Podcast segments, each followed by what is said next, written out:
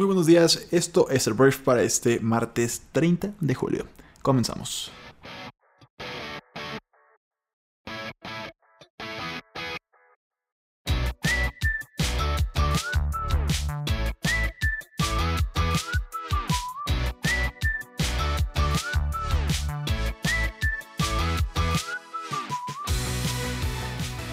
Briefer, muy buenos días, qué gusto estar aquí contigo. Esta mañana de martes yo soy Arturo Salazar, uno de los fundadores de Briefy y esto es el Brief, el programa en el cual te puedes informar con las noticias más relevantes del mundo en cuestión de minutos.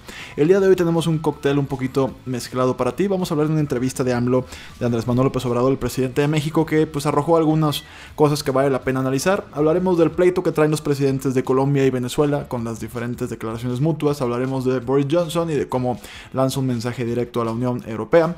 También tocaremos el tema de Brasil y una tragedia que ocurrió en uno de sus penales con un motín. Y bueno, esto y algunas cosas más en la conversación del mundo para hoy. Gracias por estar aquí. Comenzamos.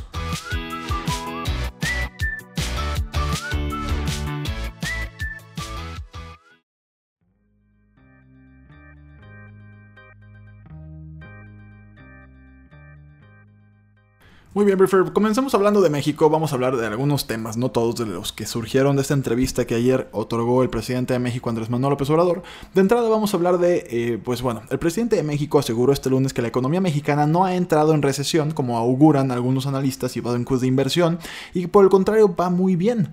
Analistas, te platico el chisme completo, estiman una contracción del Producto Interno Bruto mexicano para el segundo trimestre del año 2019, tras un retroceso en los primeros tres meses del año en medio de un debilitamiento de la producción industrial y la desaceleración de distintos indicadores. No hay recesión, dijo Andrés Manuel, vamos muy bien en lo económico y cada vez está mejor la situación económica y social en nuestro país. Entonces dijo estar tranquilo y optimista porque estamos bien y de buenas, no hay ningún riesgo ni para la economía ni para la estabilidad política, hay gobernabilidad en el país, dijo pues el mandatario. Entonces no es la primera vez que Andrés Manuel defiende el desempeño positivo del PIB, en el pasado ha dicho que tiene otros datos cuando ha sido cuestionado sobre una posible recesión técnica de la economía mexicana, la última señal anticipada del PIB al segundo trimestre fue el dato de la producción industrial de mayo, que mostró una caída anual de un 3.1% y llevó a este indicador a su nivel más bajo desde el año 2009, año de la última recesión en el país. El miércoles, el Instituto Nacional de Estadística y Geografía, el INEGI, dará a conocer los datos preliminares de la actividad económica para el segundo trimestre del año y la revisión definitiva se dará a conocer el 23 de agosto. Hasta entonces podremos ver si nuestro país está en recesión técnica o no. Por lo pronto, Andrés Manuel no sabemos si es un tema de pues confianza total, de confianza total además fundamentada con datos o simplemente está administrando su barco para que no se le hunda antes de tiempo. Entonces, este, bueno, eh, dio este tema y también habló del Banco de México, que este, él busca o le gustaría que el Banco de México recorte la tasa de interés e impulse el crecimiento, pero también dice que es respetuoso de esa autonomía. Y ayer platicaba cómo Donaldo en Estados Unidos trae el mismo tema con la Fed, que de hecho ayer estuvo criticándolos antes de una reunión que definiría precisamente si bajan o suben la tasa de interés y también están más o menos en el mismo formato, ¿no? O sea, quieren que recorten la tasa de interés ambos presidentes. No me gusta mucho que Andrés Manuel se parezca a Trump, pero bueno, ese es el tema. Eh, acabamos con Andrés Manuel. Vámonos a lo que sigue. Nos quedamos en México, pero para hablar de Hacienda, y es una noticia que creo que va a alegrar a varios. Eh, la Secretaría de Hacienda el día de ayer anunció un paquete de 485 mil millones de pesos para darle un empujón a la economía. El programa incluye adelantar licitaciones, ampliar créditos y acelerar la inversión, detalló el secretario de Hacienda, Arturo Herrera, que no tiene mucho ahí en el puesto. Entonces, como ya te dije, el plan incluye el movilizar 485 mil millones de pesos en un programa que trata de apoyar de manera inmediata a la economía. Entonces, eh, pues habrá acciones seleccionadas de infraestructura, de financiamiento y aquellas que tienen que ver con aceleración de licitación que tenga un impacto inmediato en la economía. De este monto, 50 mil millones de pesos serán para acelerar la creación de infraestructura con proyectos de inversión sin impacto presupuestal. Además, habrá 320 mil millones de pesos en apoyo a la inversión y al consumo a través de 1.2 millones de créditos. Eh, y además, 116 mil millones de pesos para acelerar contrataciones y adelantar licitaciones para el año 2020. Herrera explicó que en agosto, septiembre y octubre se licitarán proyectos pensados para 2020 para tener los fallos a finales de año y se comience el gasto una vez empezado enero. E incluso las empresas ganadoras inicien con inversiones en compras y contrataciones de personal en la segunda mitad del año 2019. Entonces, Pues todo esto es una buena noticia a mi parecer, o sea, tiene un impacto inmediato, así también lo dijo el secretario, y, pues el tema es mover la infraestructura, que empieza a haber como movimiento de dinero por parte del gobierno federal, y esto siempre, sobre todo en la industria de la construcción, es una buena noticia, y pues muchas veces la industria de la construcción al tener tantos y tantos y tantos puestos laborales, pues esto normalmente sí impulsa la economía de nuestro país. Entonces, por lo pronto, esta es la noticia. La cifra es 485 mil millones de pesos para darle un impulso inmediato, relativamente hablando, a la economía del país. Vamos a hablar de Brasil porque el día de ayer ocurrió una tragedia. Y bueno, luego de más de 5 horas de motín, las autoridades confirmaron que al menos 52 reclusos del Centro de Recuperación Regional de Altamira, en el sudeste de Pará, perdieron la vida. Y bueno, hubo muertes horrendas, 16 de ellos fueron decapitados y los otros 36 fallecidos murieron asfixiados a raíz del humo que se propagó por los diversos espacios del complejo carcelario después de que los atacantes se encerraran en un salón e incendiaran el recinto. Entonces, bueno, se trata de la segunda mayor masacre en presidios brasileños en lo que del año 2019. El pasado mayo, 55 reclusos fueron asesinados en menos de 48 horas en cuatro prisiones de la ciudad de Manaus, también en el norte de Brasil, ocasión que volvió a suscitar un intenso debate sobre las condiciones de las cárceles en el país, ¿no? Entonces, bueno, una terrible noticia, muy cruda y mejor hasta ahí la dejamos. Hablemos de tecnología porque por fin vamos a poder usar un mismo número de WhatsApp en varios dispositivos. Si hay algo que los usuarios de WhatsApp hemos envidiado siempre de Telegram es la posibilidad de usar una misma cuenta en más de un dispositivo. Tenemos WhatsApp web, pero esa pues porquería deja de funcionar en cuanto el teléfono se queda sin conexión y ahora por fin tendremos un WhatsApp multidispositivo.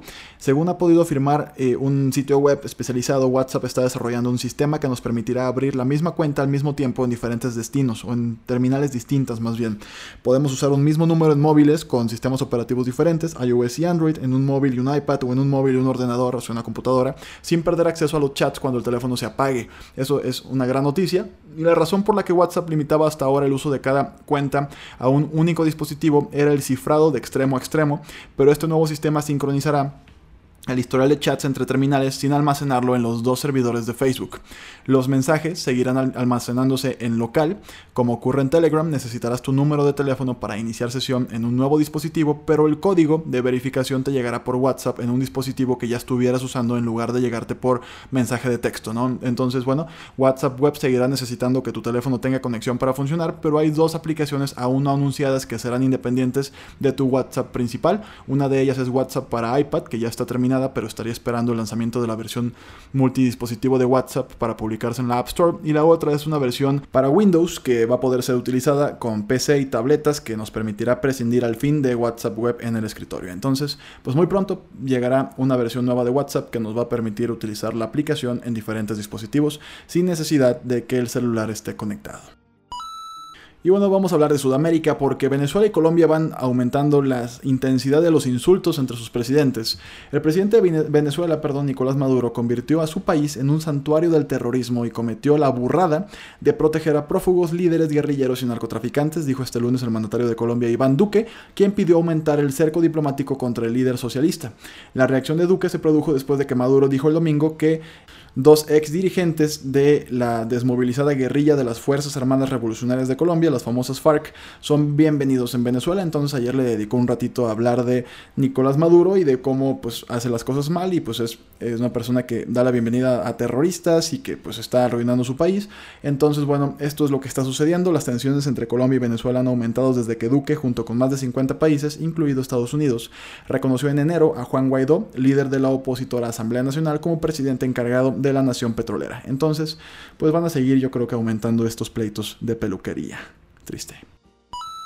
Hablemos de Boris Johnson, que es el nuevo eh, primer ministro de la Unión, digo no, de la Unión Europea, no, del Reino Unido. Del Reino Unido dijo a los líderes, ayer les mandó decir a los líderes de la Unión Europea que se sentará a negociar el Brexit cuando se demuestren dispuestos a cambiar su posición sobre el acuerdo de divorcio, de lo contrario Londres preparará un adiós no pactado, indicó su portavoz.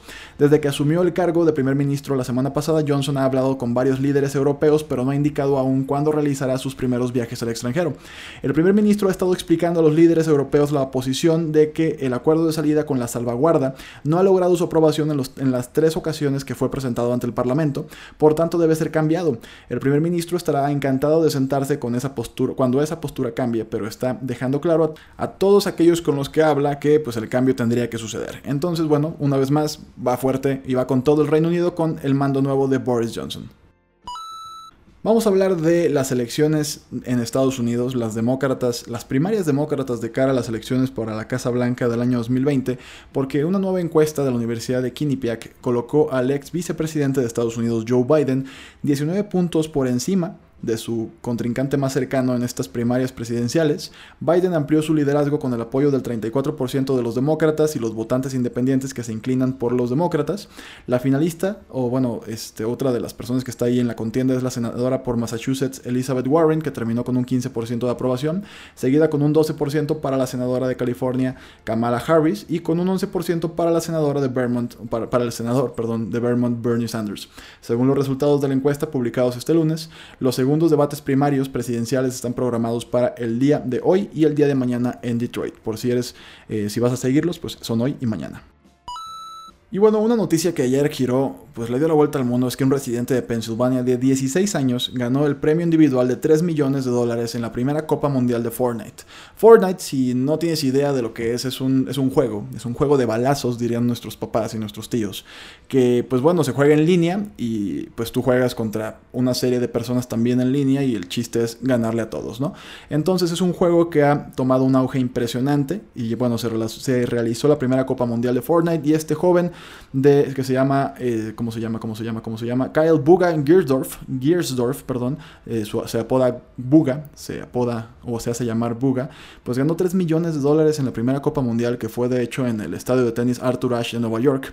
Y bueno, este, instantáneamente ahí se repartieron 30 millones de dólares. Este Kylie Buga Giersdorf se llevó el primer lugar en la arena en, en la modalidad de solitario y ganando el mayor pago para un solo jugador en cualquier torneo de eSports en la historia este Buga pues se lo ganó, ¿no? Entonces para que te des una idea, pues 3 millones de dólares es mucho más que lo que ganan los, eh, atletas en Wimbledon, en el Masters eh, de Alberta, en, el golf, o sea, en diferentes disciplinas de deportes mundialmente conocidas ganan menos dinero que lo, que lo que ganó este chavo de 16 años que invirtió ahora se le puede llamar invertir y no gastar 8 horas de su vida todos los días durante no sé cuánto tiempo para ser acreedor al mejor jugador individual de Fortnite.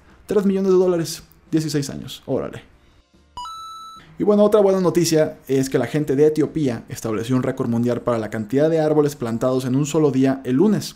Según el ministro de Innovación y Tecnología del país, los, los voluntarios plantaron 353 millones de árboles esa noche, y aunque no ha habido una confirmación oficial, oficial de los Guinness World Records, la oficina del primer ministro dijo que el país está utilizando un software especialmente diseñado para supervisar el conteo.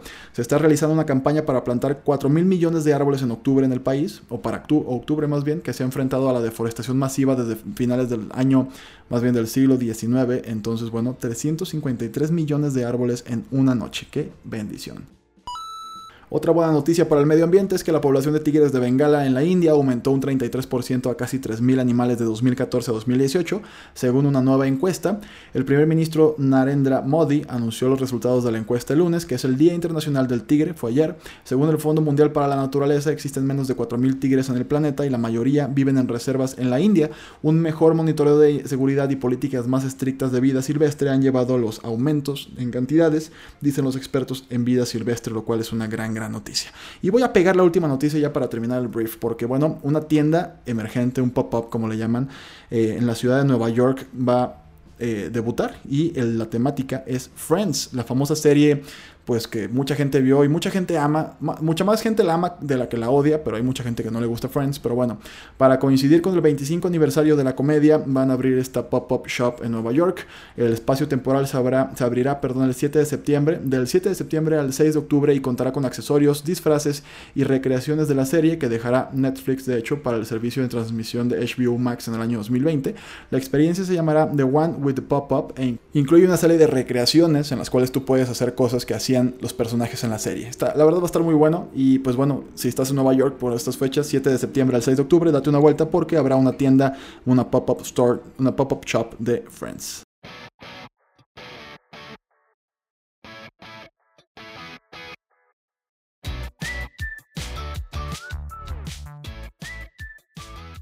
Muy bien, Briefer, esta fue la conversación del mundo para este martes, casi viernes. Espero que te haya gustado y que le genere mucho valor a tu día. Como siempre, gracias por estar aquí y por compartir este programa con tus amigos, familiares, suegra, suegro, maestro, lo que te encuentres, porque al final de cuentas estamos impulsando la inteligencia colectiva de nuestra sociedad. Entonces, eh, pásale a Briefy Pro, contrata la suscripción para Briefy Pro y accede al resto de nuestro contenido, que está muy bueno. Entonces, una vez más, te mando un abrazo, ten un día increíble. Yo soy Arturo Salazar y nos escuchamos mañana. Adiós.